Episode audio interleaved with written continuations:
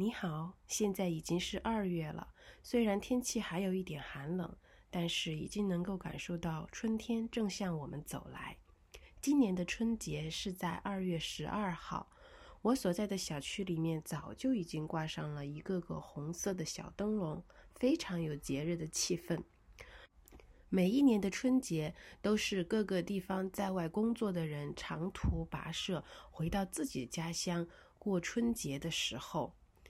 因为大家都想要在这个时候回家跟自己的家人团聚，但是今年由于疫情的原因，各个地方都建议大家留在当地过春节，避免人口的大量流动导致病毒的广泛传播。对于以上内容，你有什么疑问吗？欢迎给我发邮件吧。